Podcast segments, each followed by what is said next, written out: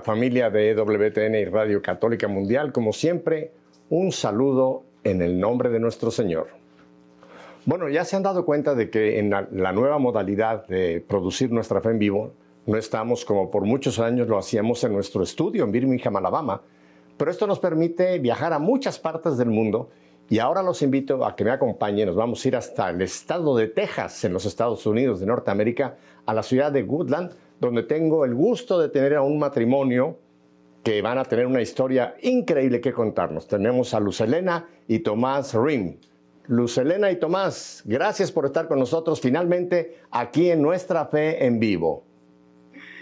Felices, Pepe, felices. Mi marido y yo, ¿qué te puedo decir? Que como te lo repito por tercera vez, ha sido respuesta de nuestras oraciones que le pedíamos a nuestro Señor Llévanos como almas peregrinas a donde podamos gritar tu gloria, Señor. Y aquí estamos.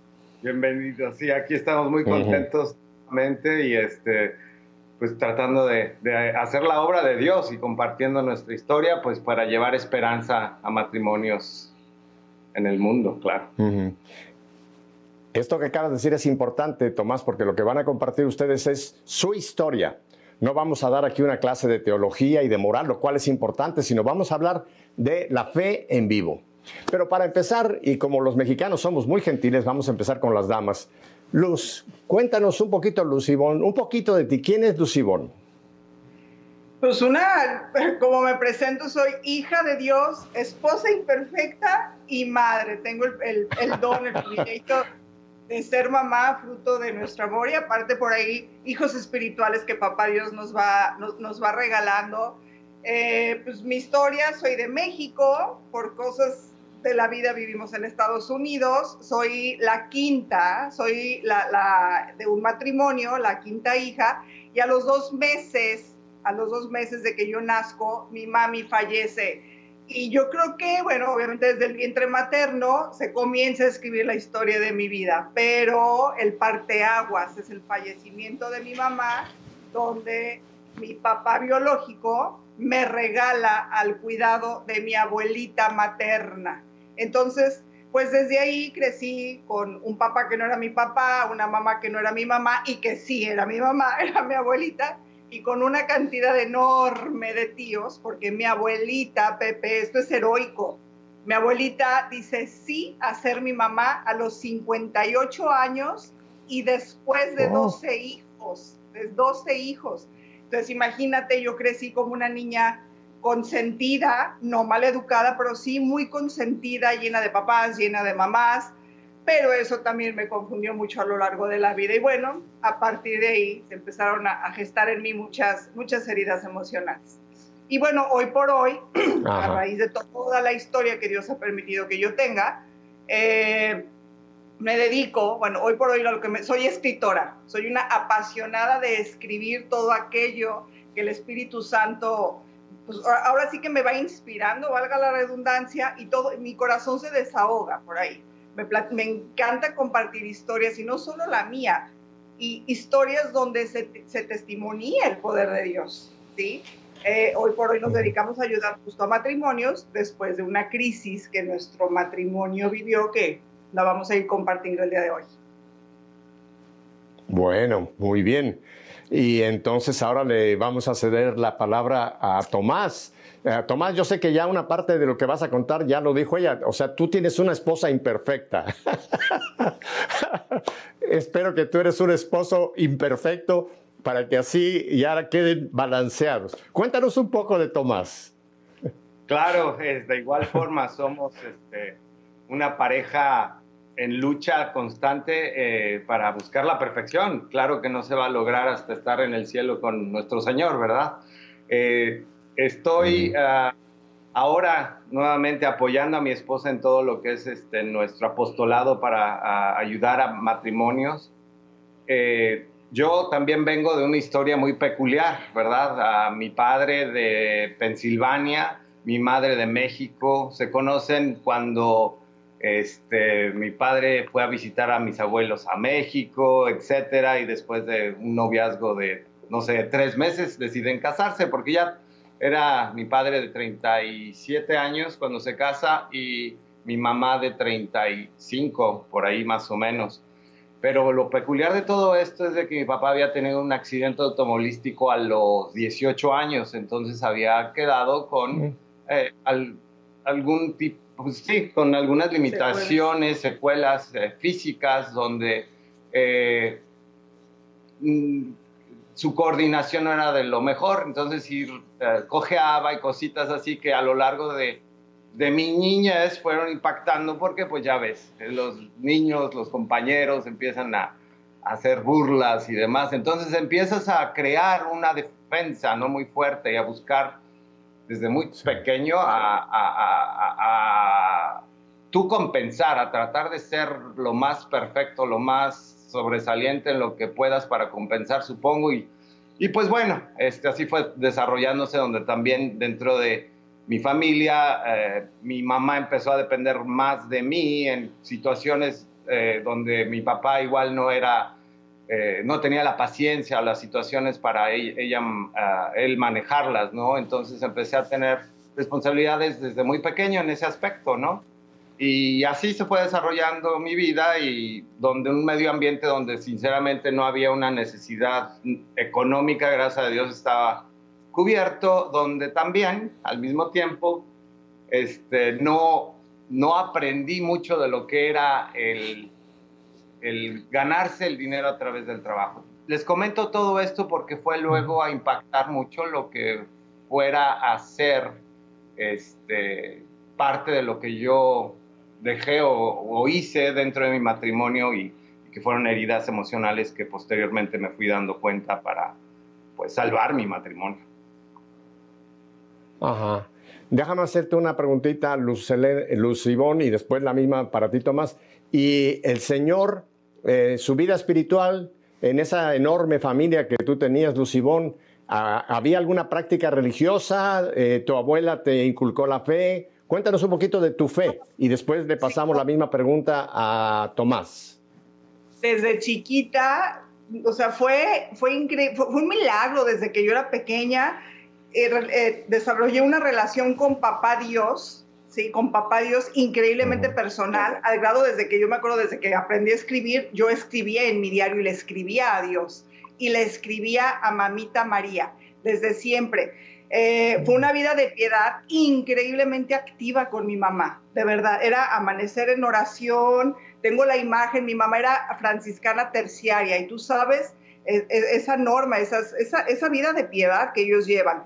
El ir a misa diario no era opción no hacerlo, era misa de todos los días, era, les comento esto que, vaya, yo aprendí con el ejemplo, ¿eh? no tanto que se me sentaran y dijeran, estábamos en misa, por ejemplo, y después de, terminar la misa en la acción de gracias, me decía mi mamá, así, íncote, íncote, porque va a pasar el santísimo. Y yo decía, ¿quién es el Santísimo? Yo me imaginaba así como un, el, señor del corbatón, del sombrero que iba a pasar por debajo de la puerta y decía, pero ¿dónde cabe? Y entonces poco, poco a poco fui entendiendo el Santísimo. Y entonces yo creo que el clímax de mi vida espiritual llegó el día que hice mi primera comunión. Era, era una ansiedad por mí, por recibirlo. La hice a los siete años y desde ese momento en que por primera vez lo recibí, hasta el día de hoy, tengo casi 50 años, no hay vez que yo comulgue y las lágrimas no se vengan. Es, es impresionante esa relación que desarrollé con, ahora con Dios Hijo, ¿sí? La práctica del rosario era todos los días en familia, hincados, y al terminar el rosario había que besarle la mano a mi mamá. Y así fue, así fue mi práctica de piedad increíblemente activa que hoy comprendo que fue la que me salvó de que yo no cayera más bajo en mi vida. Muy cierto. Y Tomás, cuéntanos eh, también eh, parte de lo mismo en, cuanto a ti, tu, tu, crecimiento espiritual, ¿cómo fue?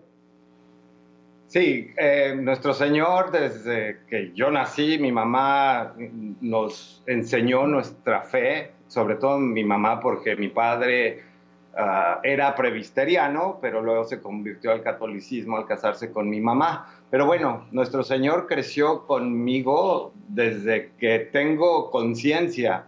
Eh, misa, mi mamá participaba constantemente en obras de caridad con las iglesias que quedaban cerca de nosotros, o siempre estaba involucrado, teníamos a, catecismos que nos llevaba, rezábamos el rosario cuando nos dejábamos, porque, eh, etcétera, ¿no? Siempre estábamos involucrados, pero de una manera muy natural. Yo crecí con papá Dios, conmigo, o sea, desde que tengo, como te digo, conciencia, donde vive conmigo desde que tengo, desde que nací, supongo, ¿no? O sea, tengo una relación muy directa con uh, papá Dios. Eh, luego fui desarrollando eh, mi relación con Jesús nuestro Señor y con nuestra madre y sobre todo por el apoyo con mi esposa fui desarrollando un amor ya más palpable con nuestra madre, ¿no? Porque realmente mi relación que desarrollé durante mi niñez, gracias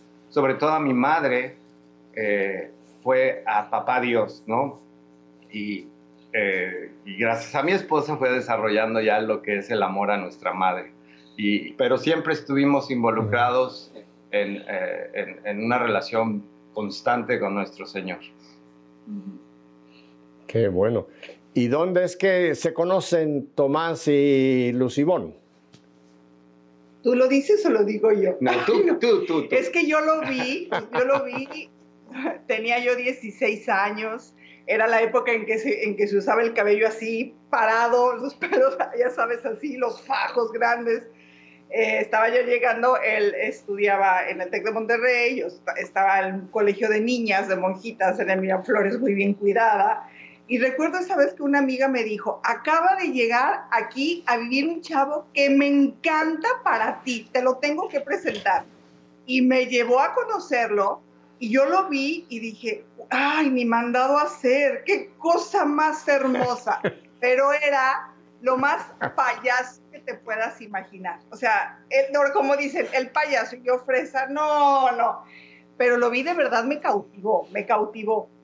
Eh, lo dejé de ver y luego en una kermés lo vuelvo a ver y ya fue donde él verdaderamente se flecha de mí, pero yo tenía como ese concepto de que él andaba detrás de una amiga mía, entonces dije, no, si él anda detrás de alguien, yo no me meto y al contrario, él me quería llegar, me quería llegar por medio de mis amigas.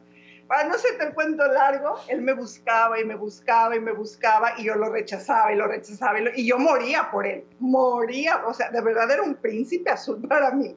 Y eso fue lo que lo cautivó. El que, el que yo, de alguna manera, no, no es que me hiciera la difícil, yo estaba pintando una raya de respeto con mis amigas.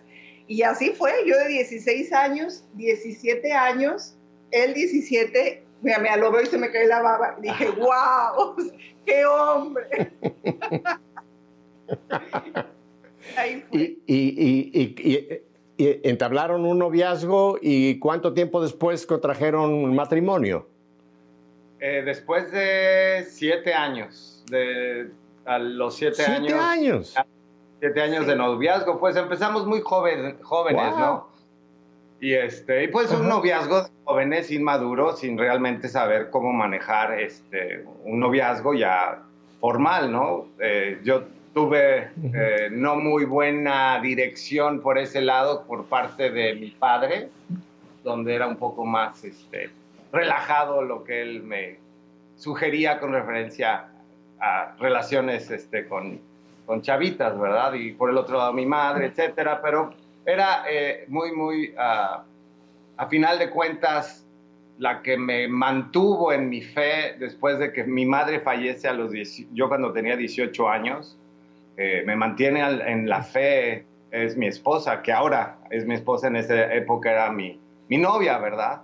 y posteriormente, después de, de, varios años, finalmente la, le propongo ser mi esposa y, gracias a Dios estamos aquí. bueno, están aquí ahora. Sí. Ajá. Eh, están aquí ahora, porque ahora, ahora vamos a entrar en, en, la parte de la tormenta. Se casan, tienen hijos, pero entonces Ivonne, cuéntanos, ¿Qué pasa con ese matrimonio que aparentemente tenía todo para ser un matrimonio perfecto, con tu, eh, toda tu herencia espiritual, con Tomás, con toda su herencia, con ese amor tan, tan lindo que nació entre ustedes, pero ya que arrancan el matrimonio, ¿qué, qué pasa que principian esas nubarronas y truenos a llegar a esa tormenta, a este matrimonio? Bueno, justo a eso me refiero cuando comento que fue un noviazgo difícil, porque fue un noviazgo, lo que hoy se conoce como noviazgo tóxico, y me parece que esta es de las primeras claves que hay que comprender. Si tú quieres que el resultado de tu vida sea un matrimonio santo, necesitas forzosamente tener un noviazgo santo, comenzando por ser amigos y que esa amistad eh, se eleve luego a un nivel de noviazgo como se me ocurre, el taller del orfebre de San Juan Pablo II, ¿no? Entonces, al no tener buena base en el noviazgo, fue el resultado de que en su momento nuestro matrimonio estallara en heridas. Eh, en el noviazgo, por lo menos en esa época, no se hablaba nada de que heridas emocionales o una afectividad dañada, vaya, ni se utilizaba la palabra afectividad, ¿qué es eso? ¿Sí? Eran nomás las novias locas e intensas, pero nada más, o los novios infieles y tú dime. Eh, y justo fue lo que nos sucedió ya entrando en el matrimonio, que, que yo creo que de manera personal te digo, yo no entré tan consciente como para qué me casaba como tal, yo ni idea tenía de haber abrazado, a pesar de ser una, desde, chica, una mujer muy bien formada, gracias a mi mamá de verdad, no tenía claro eh, lo que era un sacramento, no tenía claro que yo me casaba para la santidad de otro, que yo me casaba para ayudarle que él fuera feliz y santo. Yo no me casaba con el príncipe azul ni me casaba con alguien para que me hiciera feliz que el amor tenía que ver todo con la oblación, el sacrificio y la entrega. Entonces, ya estando dentro del matrimonio, eh, al, poco tiempo, se puede decir, a los cuatro o cinco años, es donde ya se nos viene, no, no, no, a los diez años, eh, se nos viene una enorme crisis, una crisis personal, te hablo de mí, de primera persona, una crisis personal que la confundí con una crisis matrimonial. Y entonces fue ahí donde yo me empecé, pues yo iba de psicólogo en psicólogo, de psiquiatra en psiquiatra, de pastilla en pastilla, y pues yo, yo seguía viendo que yo no estaba buena, o sea, que, algo le sucedía a mi corazón. Y recuerdo que iba, vaya, esta vida de piedad, pues, como, decimos en México, la, la saqué de mi mamá, vaya. Entonces yo recuerdo estar en misa todos los días o de ir al Santísimo y decía, Señor, que de verdad tú no jalas, así le decía, tú no jalas porque yo sigo loca. ¿Qué pasa? Comulgo todos los días. Mi vida de piedad es, cuidada y, yo no estoy buena, no quiero a mi marido, siento que no lo amo. Eh, y ahí es donde empecé a notar que algo, algo estaba mal, pero yo creía que lo que estaba mal era mi matrimonio, cuando la que estaba mal era yo, Pepe, pero no lo sabía. Entonces, del mundo, lo que la gran mayoría yo recibí fue rechazo del mundo, totalmente. Y entonces, mm. mi marido con sus controles, su estructura, su deber ser, más me ahogaba. Entonces, aparte de que a mí el mundo me rechazaba, según mi apreciación, pues también tenía un hombre que me rechazaba porque yo no era la mujer que él quería que yo fuera. Una perfección que, yo quería alcanzar para que el mundo me quisiera, el mundo me aceptara, el, eh, mi, marido me quisiera como era y no la lograba. Entonces, pues, ¿cuál era la solución? Desastre de quién es el problema. En vez de mejora tú, me deshice de él. Y ahí fue el gran quiebre de nuestro matrimonio. Y vino también de... Y déjame... Y cuando ella entra en esta crisis, obviamente tú te das cuenta que algo está pasando ¿Cómo veías tú a Lucibón en esos momentos de crisis? Esa donde eh, básicamente eh, empiezo a ser todavía más, ah, pues puede ser, llego a ser hasta agresivo posiblemente en mi forma de cómo tratar, según yo, de ayudarla a salir de ese tipo, pues depresión, básicamente, ¿verdad? Pero yo no entendía lo que era realmente una depresión y yo no entendía que las capacidades individuales de cada uno pues iban a ser muy diferentes y, y, también de donde venía ella y de donde venía yo pues eran ambientes completamente diferentes cómo me fui forjando yo y por qué buscaba la perfección, yo tampoco lo tenía claro y por qué lo hacía. Eh, y veía que ella tenía pues todo lo mismo que yo en, en, ese aspecto para poder controlar su voluntad y hacer lo que se debería de hacer para evitar este, caer en problemas, en situaciones que de otra manera nos orillarían a, a, a situaciones mucho más eh, complicadas a nivel económico, a nivel familia, etcétera, ¿verdad? Entonces yo llegaba a mi casa y quería ver todo en su lugar, exigía que todo estuviera en su lugar, con mis hijos, con ella, que este, llevara a los chavos en esa época, pues que a las actividades que teníamos que tener y que llegaran tarde. Entonces, todo eso yo era súper controlador y le exigía a mi esposa que luchara, que podía ella controlar. Entonces yo la fui presionando aún más, que también fue parte de lo que, eh, pues, desarrollé yo conforme fui creciendo para, para poder sobrellevar como fue mi infancia y mi relación con, eh, con mi familia en ese momento, ¿verdad?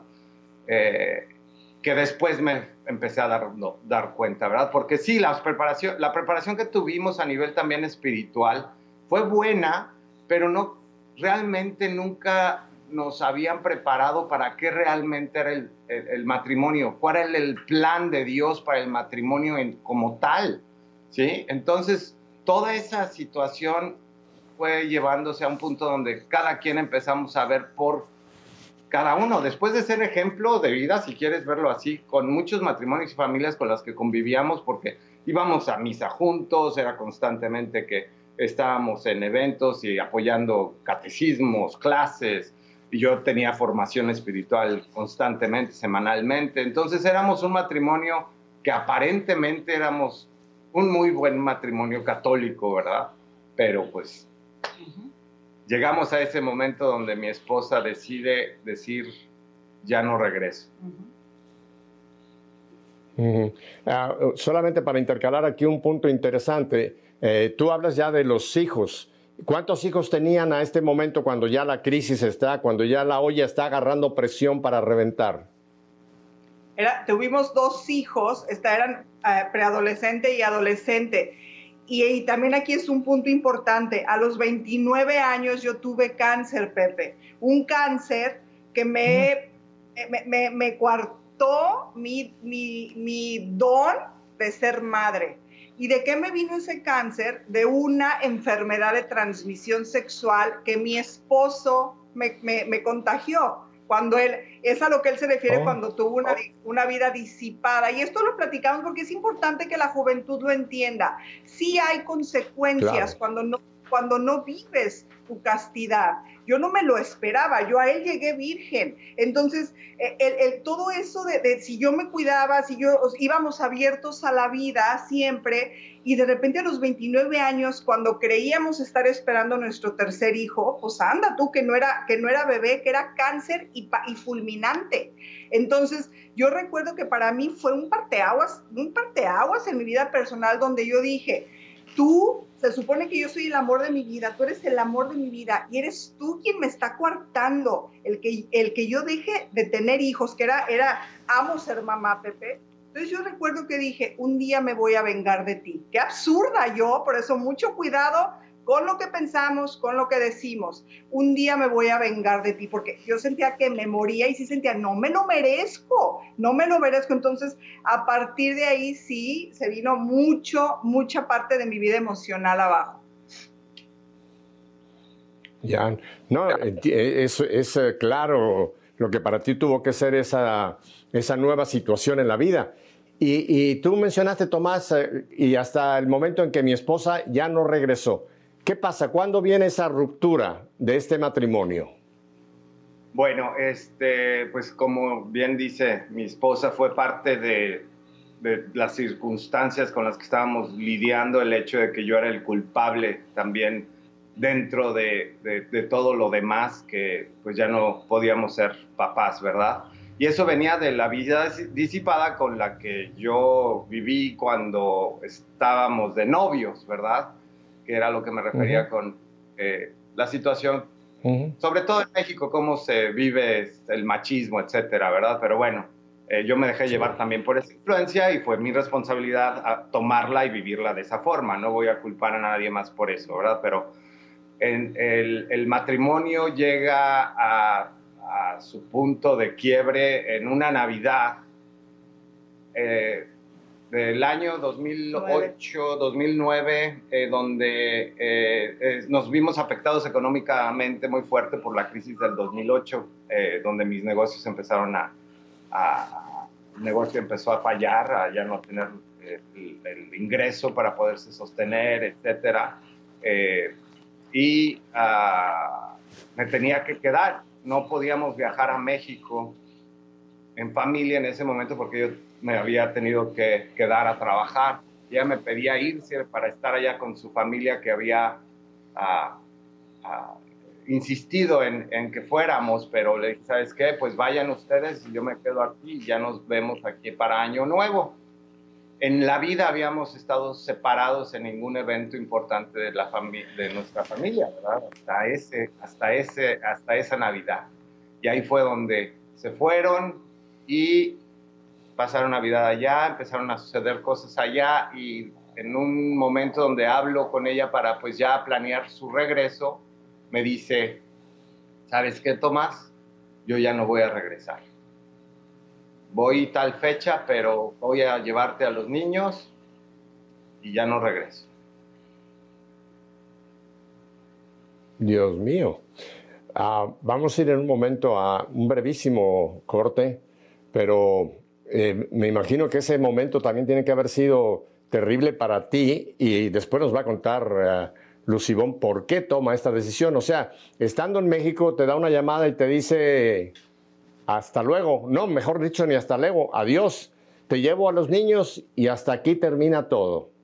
O sea que ahí ya prácticamente sentías que todo el, mundo se te venía abajo, Tomás, y, y, nos va a contar luego Ivonne la parte de ella. Pero eh, es importante dos puntos que acaban de mencionar. Y tú hiciste un punto importante, la importancia de llegar al matrimonio sanos los dos, sanos los dos en todos sentidos, física, moral, intelectualmente, para que eso realmente pueda ser un matrimonio que vaya adelante sin que después aparezcan los fantasmas, como fue en el caso del matrimonio de ustedes, ¿verdad? Correcto. Y segundo, lo que tú achacas yo creo que también es muy válido, eh, Ivonne, ese sentimiento de que él te había fallado al transmitirte una enfermedad que te impedía la maternidad.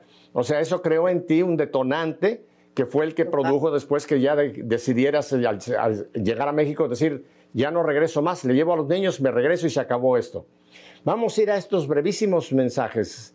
Quédese con nosotros porque ahora vamos a oír el milagro, créanme, el milagro que ocurrió en la vida de Luz, Ivonne y Tomás. Volvemos enseguida.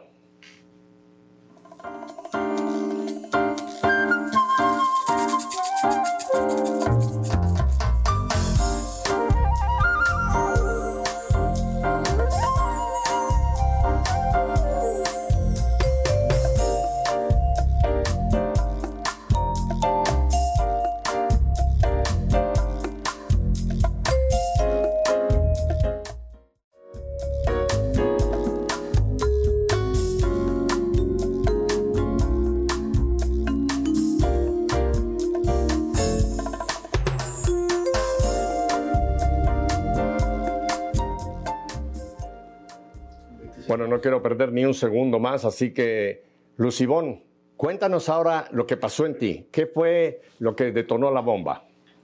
Sí, bueno, entonces, como comenté, ella venía carreando lo de mi cáncer, esa, esa zozobra de mi corazón, que, a ver, donde yo empecé a notar cosas raras en mí es que yo ya me arreglaba, pero no para él. Yo me arreglaba para gustarle al mundo y quizás hasta otros hombres que ni siquiera yo veía, pero ya no era para él. Y luego en ese transcurso eh, fallece mi mamá. Recordemos, bueno, mi mamá era mi abuelita, que para mí fue mi figura materna, ¿ok? Entonces, aquí hay un punto importante. Recordemos que yo crezco con una mamá que no era mi mamá, pero sí era mi mamá. Y con unos hermanos que no eran mis hermanos, eran mis tíos, pero sí eran mis hermanos. Mis hermanos biológicos, no crezco con ellos, pero había una relación profunda. Muere mi mamá y viene lo que sucede cuando la, los papás fallecen, viene la herencia. Entonces a mí mi mamá me hereda como hija y así lo deja estipulado con sus hijos. A Ivonne le reparten su parte de hija. Y a la hora de hacer la repartición, mis tíos, ahora son mis tíos, decidieron que yo no era hija. Y aparte de todo, aparte de todo, inventaron toda una historia macabra de que era yo quien no les quería dar dinero a mis hermanos biológicos. Entonces, aparte de que mis tíos me cambian de, por dinero, me echan encima a mis hermanos biológicos, que obviamente siempre crecieron sintiéndose relegados, ¿no? Entonces yo era la mala del cuento y entonces era, era una historia de vida la mía en que, en que yo luchaba para que la gente se diera cuenta que de veras yo no era mala, que la gente se diera cuenta que yo no era la que robaba. Y así fue por muchos años. Eso fue en el 2004. En el 2009, bueno, fue todo un rollo con eso de la herencia, al grado, mi querido Pepe, que fui yo la que renuncié a la herencia. Fui yo la que les dije, ¿saben qué? Yo no quiero nada de ustedes y, no hablamos de tres pesos, era mucho dinero, pero fui yo la que les dije, esto, esto me está robando paz, esto, esto de verdad me está matando. Yo soy la que no quiero la herencia, soy yo la que se las regalo porque al final del día mi madre me dio lo mejor de ella, que fue escogerme a mí para morir conmigo, que, fue real. Ella de, de, 12 hijos biológicos escoge a lo que ellos le llamaban la nieta. Entonces eso no me lo perdonaron, eso fue real. Eh, pero, yo traía arrastrando todo eso, esa, una afectividad, ese sentido de no pertenencia, de que tú ya no perteneces, para mí fue devastador, devastador el que, el, el que fue horrible, no se los puedo explicar. E, esa, esa, a, dónde voy? De verdad, esa afiliación, ¿de dónde soy? ¿A, dónde corro? Y luego con un marido controlador, bueno, ¿cómo te explico? Pero en el 2009, fíjense los años que pasaron, me habla mi hermana mayor y me dice, que en paz descanse ahora, me dice que me fuera a pasar Navidad con ellos, que fue la historia que él ya platicó, y en ese ir a México a pasar Navidad con ellos, yo vi una puerta de oportunidad, una ventana de oportunidad de voy a, voy a recuperar a mi familia, qué emoción. Ellos se van a dar cuenta que de verdad yo nunca les quise robar un dinero. Ellos se van a dar cuenta que yo no soy la mala. Bueno, mi papá, pues ni, ni contarte, pues si nunca, se, nunca, nunca prestó atención de mí, la verdad pero yo decía, mis hermanos de sangre se van a dar cuenta que de verdad yo nunca fui la que les quise robar. Entonces como que se empezaban a abrir muchas antenas y dije, me voy a ir a León. Y aparte, si este hombre, fue lo que pensé, si este hombre es la causa de mis problemas, pues yo lo dejo. Y fue justo lo que hice cuando estaba allá en León. Cuando me di cuenta que llegué a aquella cena de Navidad donde estaban mis hermanos y me recibieron con todo ese amor, incluso mostrándome compasión y misericordia, dije, wow, es mi oportunidad para recuperar a la familia. Y fue lo que hice. Le llamé por teléfono en la Navidad y fue lo que le dije, yo ya no voy a regresar contigo.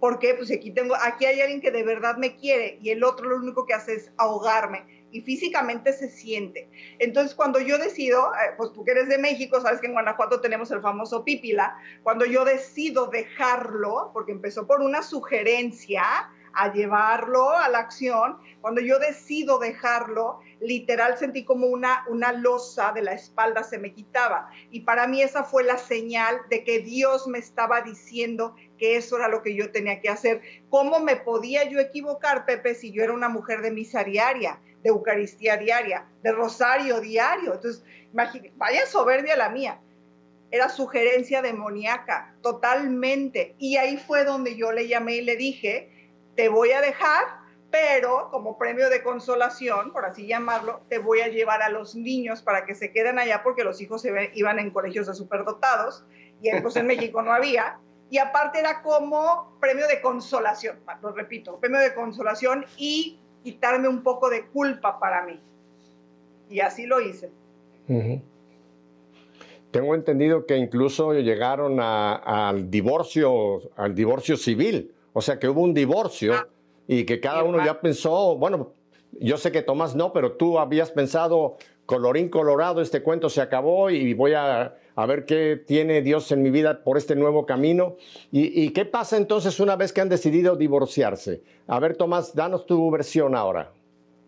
Bueno, este, la situación inicia después de que se va a León, ¿verdad? No, no hasta el momento del divorcio, porque pasó tiempo para llegar hasta ese punto donde eh, yo estuve siempre, siempre presente, siempre presente con, con mi esposa y en cada oportunidad que había, eh, le recordaba que para mí ella iba a ser siempre mi esposa, no pasara lo que pasara, esa, esa, esa situación, ese, esa relación que tenía con ella era hasta que la muerte nos separara, ¿verdad? Y para mí era básicamente hasta el final. Espérame. Sí. Repíteme esto porque esto es importantísimo que lo escuchen hombres y mujeres. O sea que a pesar de todo lo que ella te había ya ah, te había tirado, la chancla que yo tiro, como decimos en México, tú le recordabas que había un sacramento y que ella, a pesar de lo que pasara, ella seguiría siendo tu esposa. ¿Así es, Tomás? Claramente, sí. Y cada vez que llegábamos a tocar ese punto, a Ivonne le, se enojaba tremendamente. Me, me decía que qué poca... Este, eh, Poco hombre. Qué, no, dignidad era la palabra que usaba ella en ese momento, que eh, estaba aferrándome a algo que ya no existía y que, etcétera, ¿verdad? Pero siempre yo se lo hacía ver, ¿verdad? Y le mostraba el anillo de, casado, ¿verdad? Este aquí se va a quedar. Mm. Y, este, y así fue pasando el tiempo donde yo empecé a darme cuenta a través también de apoyos que gracias a Dios tuve a nivel espiritual y emocional, eh, donde me empecé a dar cuenta de mis heridas, que en ese momento tampoco las veía como heridas, sino oportunidades de, de crecer, de mejorar que fueron puntos clave donde ella me lo hizo ver constantemente, donde mi control y mi perfección que siempre buscaba era, pues según yo, para el bien de todos en la casa, ¿verdad? Igual no la forma correcta, pero era mi intención, ¿verdad? A final de cuentas, pero en realidad pues ocasionó también muchos daños. Una, una ocasión ya después de que Ivo no estaba y que mis hijos estaban en la escuela, llegó a la casa y encuentro que abro la puerta y todo en su lugar, callado, sin ningún movimiento alguno, sin que me recibiera el grito de mi esposa, acá estoy, bienvenido, lo que fuera, ¿verdad? Que en, sus momentos vivimos. Fue un silencio tan aterrador, tan, tan, me llenó de tanta tristeza que dije, ¿dónde está el, mi santo desorden? ¿Dónde está el santo desorden de mi esposa y de mis hijos? Dije, ¿saben qué? Ese fue el punto donde dije, ¿sabes qué? Tengo que empezar a hacer cambios. Primero yo, y luego yo, y después yo. Me tengo que hacer responsable de lo que yo contribuía a que esto llegara a suceder. Y empecé a buscar apoyos, continuar con esto y y fue con el ejemplo de cambio que también fue parte de lo que luché para recuperar mi matrimonio y a mi esposa. Y cuéntame, eh, Lucibón, cuando él te decía que el matrimonio te enseñaba el anillo, ¿qué pasaba en ti cuando él te hacía todas estas pues, eh, eh, aclaraciones de que esto, esto no se ha roto, sino tiene que seguir? ¿Qué pasaba en ti, Lucibón? mi interior era cual agua bendita al endiablado. Era real, era, era, era esa, esa furia, esa, y entre más él me lo decía o más me hablaba de Dios, y ojo, yo luchaba por vivir en estado de gracia, ¿eh?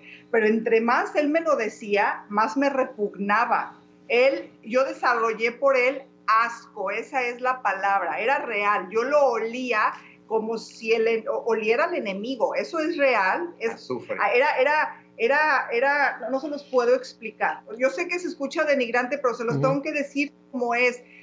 Eh, insisto, yo estaba totalmente como si alguien estuviera dentro de mí, y, es lo que me dijo Tomás, yo reconocí que había alguien dentro de ti a quien tú le diste entrada, porque efectivamente yo estaba necia y empecinada en buscar mi, mi felicidad donde no era pero siempre de la mano de Dios. Era como si le dijera a papá Dios, ay, ayúdame a pecar tantito, pero me sostienes a ese grado de, de, absurdez llegué porque vaya que le eché ganas para ser adúltera, vaya que le eché ganas, pero había algo más que me detenía, me detenía.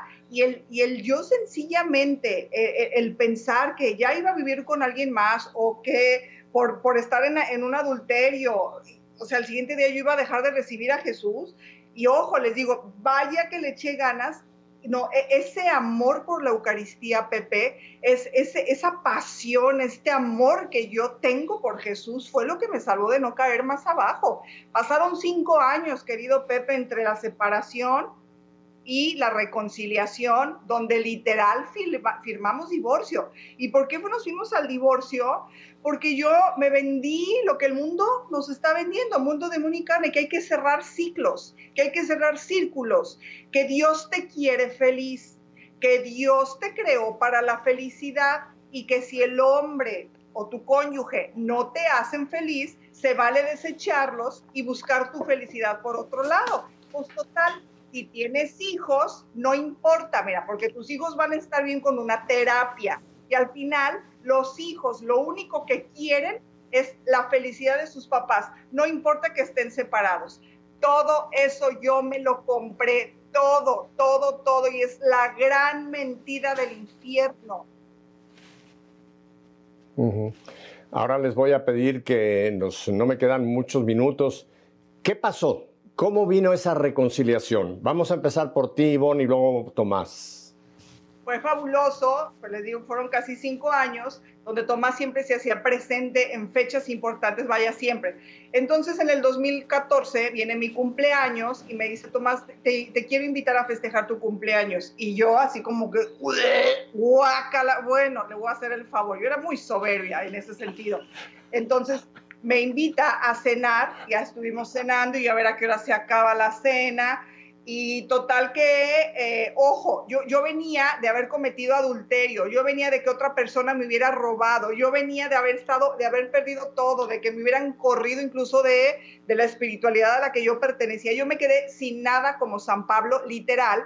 Y un día, necesito hacer este paréntesis, cuando esta persona con la que yo cometí adulterio me, me abusa de mi confianza, pues le llamo a Tomás y le digo, me quedé sin nada, no tengo ni dónde vivir, me recibes en tu casa y cual Cristo en su cruz me dijo, adelante, este es su hogar. No voy a entrar en más detalles, pero así me lo dijo. Sigue pasando el tiempo, ni eso me conmovió para volverlo a amar, ¿ok? Llega, la, llega mi, estoy en la cena de cumpleaños, regreso la historia, y entonces terminamos de cenar y me dice, Ivonne, ven, te invito a este mirador que es nuevo Total que lo, pues yo lo acompaño al tal mirador por hacerle el favor, veo que abre la, ya, la puerta de un tal mirador, entro y cuál mirador, Pepe, en cuanto entramos, él pone la canción de nuestro vals y el mirador era la suite nupcial con la cama inmensa llena de pétalos de rosa en forma de corazón, la habitación decorada con rosas, una botella de champán y, la canción de nuestro vals de Nada va a cambiar mi amor por ti. Entonces, cuando yo entro y veo eso, Pepe le digo, ¿por qué me haces esto, Tomás? ¿Por qué? Y él me toma, me toma así, como estos muñequitos. Y me dice, ven, mm. baila con yo le decía, Tomás, no te humilles, entiende que no te amo, no te amo, entiende lo que siento por ti es asco. Ven, ven, tranquila, todo está bien. Y él me abraza, él me abrazaba y a bailar el vals y yo le decía, te lo suplico, no, pero yo ya estaba llorando, eran lágrimas. Y me decía, Ivonne, vuelve conmigo, vamos a volver. Y yo le decía, llegó un momento, Pepe, en que me rendí, levanté mi mirada al cielo y le dije, Señor, tú sabes que no lo amo, tú sabes lo que yo siento por él, pero porque a ti te amo, mi Señor, y porque te quiero obedecer, hoy voy a volver con él.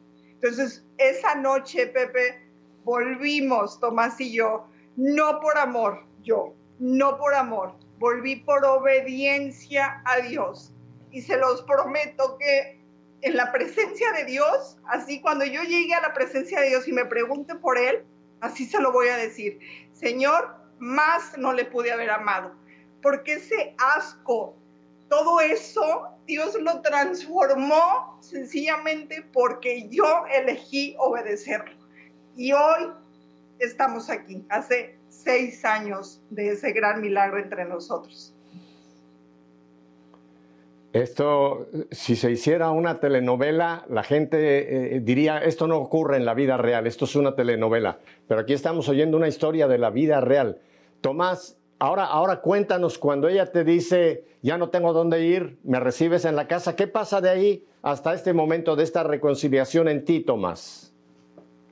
Pues seguimos buscando lógicamente el apoyo con nuestro Señor, eh, seguía muy, muy ah, de la mano de Él. Lógicamente esto no es, no, no es posible lograrse solamente con nuestro propio esfuerzo. Eh, para eso existe este, el sacramento del matrimonio, es para que la gracia del Señor te ayude a sobrellevarlo todo y a poder vencer, ¿verdad? Entonces nuestro Señor, nuestra Madre, repíteme, iba constantemente... Repíteme esto, repíteme esto, porque acabas de tocar la pieza clave de todo esto. La gracia de Dios nos ayude. Repítelo, Tomás, para que lo escuchen hombres y mujeres. La gracia de Dios nos ayuda a que este sacramento siga adelante. Sigue. Claro, con el sacramento del matrimonio eh, eh, es, es la gracia, es la fuerza que te da Dios, es la forma de cómo Él te ayuda, cómo le damos entrada y le damos permiso a Dios que te ayude a sobrellevar todos los retos del matrimonio y a realmente buscar y enfocarte a buscar la santidad que a su vez te da esa, esa felicidad, ¿verdad? Y Nuestra Señora, por el otro lado, protegiéndonos con su manto y e intercediendo por nosotros, pero siempre de la mano, diario, lo más posible, estaba ahí también buscando su, su ayuda. Eso e, es parte importantísima, ¿verdad? pero eh, el, el, volver a permitirle regresar a la casa, por un lado fue en un momento donde pues yo también estaba ah, bastante molesto, herido, con mucho rencor por todo lo que había ya vivido en meses anteriores. Fue muy difícil aceptarla en la casa en esas circunstancias, pero nuevamente nuestro Señor con su gracia me hizo ver y me ayudó a, a poder también aceptarla y recibirla y volver y eso ayudó también a poder empezar nuevamente a, buscar la reconciliación, ¿verdad? De tener un contacto más cercano con ella y que ella viera de primera mano cómo iba yo mejorando en, en, esas áreas, ¿verdad? Y, este, y al final de cuentas, pues, gracias a Dios dijo que sí, gracias a Dios escuchó a nuestro Señor, a la Santísima Virgen. La Virgen tuvo un, un rol importantísimo. Eh, y este, y cuando me dice que sí, le dije, vamos a regresar para hacer que funcione, no para ver si funciona. Y estuve de acuerdo. Ivonne, déjame, déjame solamente volver un momento a lo que acaba de decir Ivonne y tú también. La Virgen tuvo un papel importantísimo. Mientras lo contabas, Tomás, y, ella también lo mencionaba, me vino a la mente aquel pasaje del primer milagro, el primer signo ya de, de Jesús en las bodas de Caná. Cuando hay un problemón, en aquel momento que es esa boda se queda sin vino. ¿Y qué pasa? Es la Virgen la que le dice a, su hijo, hijo, está pasando esto. Claro, el milagro lo hizo Jesús. Él fue el que transformó algo en algo mejor, ¿no? Y aquí fue María la que también igual le presentó ante el Señor, le presentó a Tomás y a Ivón y le dijo, mira hijo, esta agua, a ver qué haces con ella.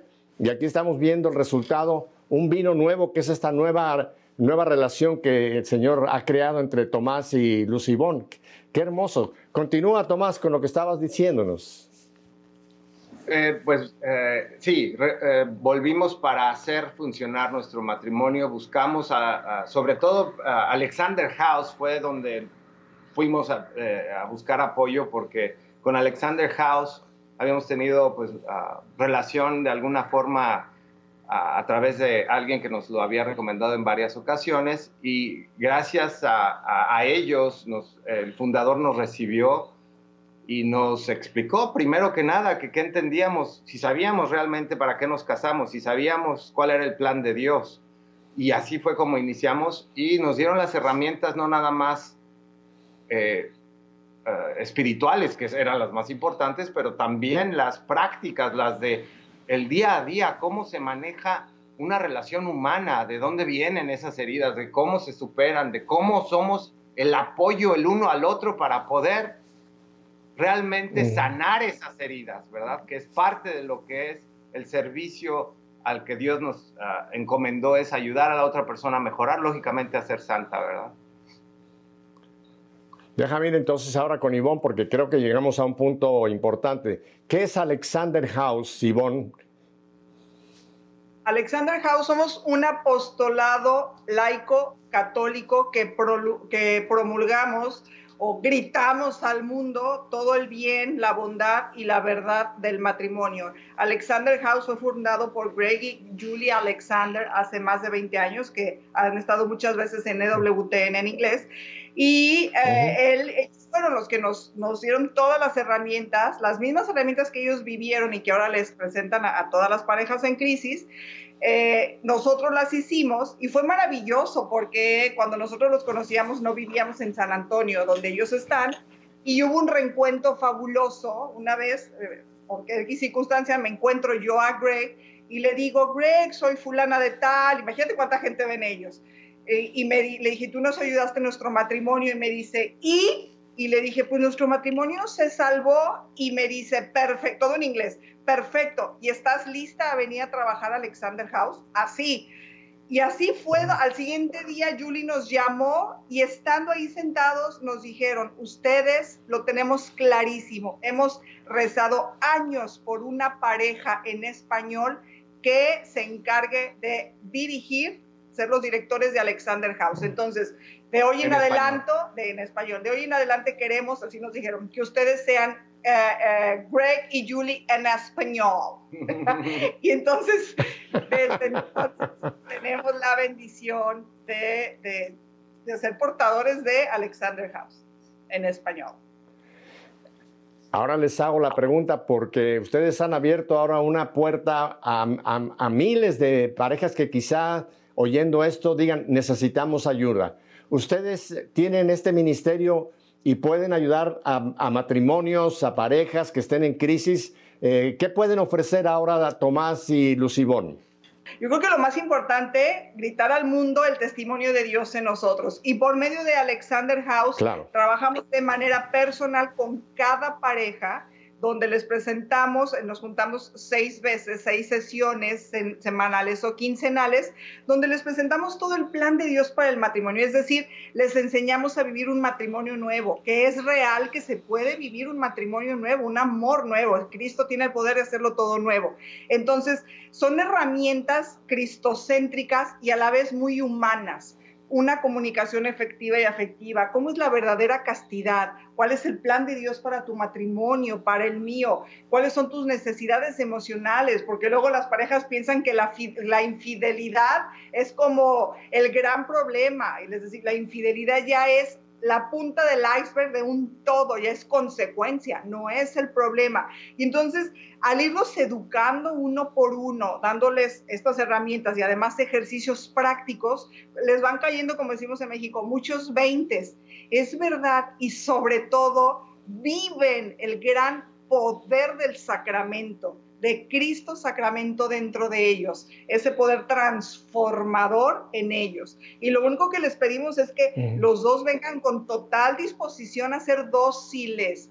A mí fue lo que me salvó, la docilidad y la obediencia que tuve a Dios y Dios se encargó de hacer maravillas. Y Tomás, eh, este, este, este ministerio es solamente para parejas que han pasado o han tenido el sacramento o también pueden ayudar a parejas que quizá no están casadas por la iglesia y quizá puedan eh, poner su matrimonio eh, bajo un sacramento. ¿Y dónde la gente puede contactarlos? Tú mencionaste una cosa, Ivonne, que tienen sesiones, pero ahora me imagino que por la situación del coronavirus no son sesiones presenciales. ¿Qué puede, ¿Cómo se puede la gente contactar y qué les pueden ofrecer, Tomás?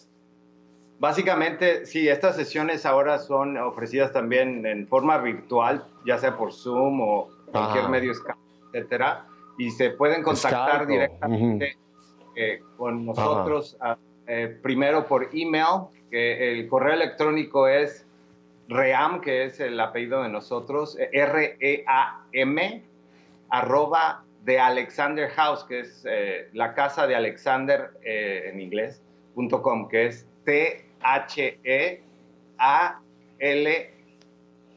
Alexander.org. Alexander, como se escuche. No, no te preocupes porque lo estamos poniendo, se está poniendo en la cintilla, en la dirección, o sea, la gente lo va a poder eh, leer porque lo estamos colocando en la cintilla.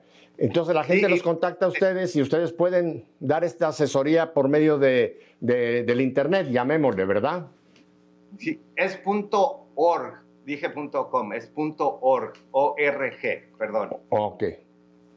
Ok, ok. Bueno, uh, Lucibón, Tomás, el tiempo se nos ha ido. Eh, yo he tenido muchísimos programas donde ha habido parejas, pero creo que nunca yo había tenido un testimonio como el que ustedes nos han compartido, que repito, esto no fue, esto no es un guion, no es una novela, esto es un hecho de la vida real. Y yo le doy gracias a Dios por esa docilidad de haber aceptado que Dios continuara como a Lázaro, sacando de la tumba y llevando nuevamente a la vida lo que estaba aparentemente muerto. Así que estoy seguro que hay muchísima gente, Tomás y Lucibón, que van a querer contactarlos. Vamos a poner claramente la dirección para que la gente haga contacto con ustedes y simplemente eh, seguiremos en contacto porque creo que tenemos mucho más que pudiéramos en otros programas ya hablar de cosas más prácticas para ayudar a las parejas. Así que te doy gracias, Tomás, por haber sido ese hombre. Te doy gracias, Lucibón, por haber sido esa mujer. Y le damos sobre todo gracias a Dios por lo que ustedes son. Para terminar, Lucibón, ¿quisieras mostrarnos nuevamente la imagen del vals? La imagen de la parejita del vals. Esta es. Eso es. Se la acabo de regalar. Bueno, pues nos vamos, a, nos vamos, a, despedir con esa imagen. Que Dios los bendiga y ya saben ustedes eh, mi despido de cada semana, querida familia. Si Dios nos concede una semana más de vida, volveremos la próxima semana. ¿Para qué? Para seguir haciendo que, como hemos oído hoy, nuestra fe pase a ser vida. Hasta la próxima semana. Chao.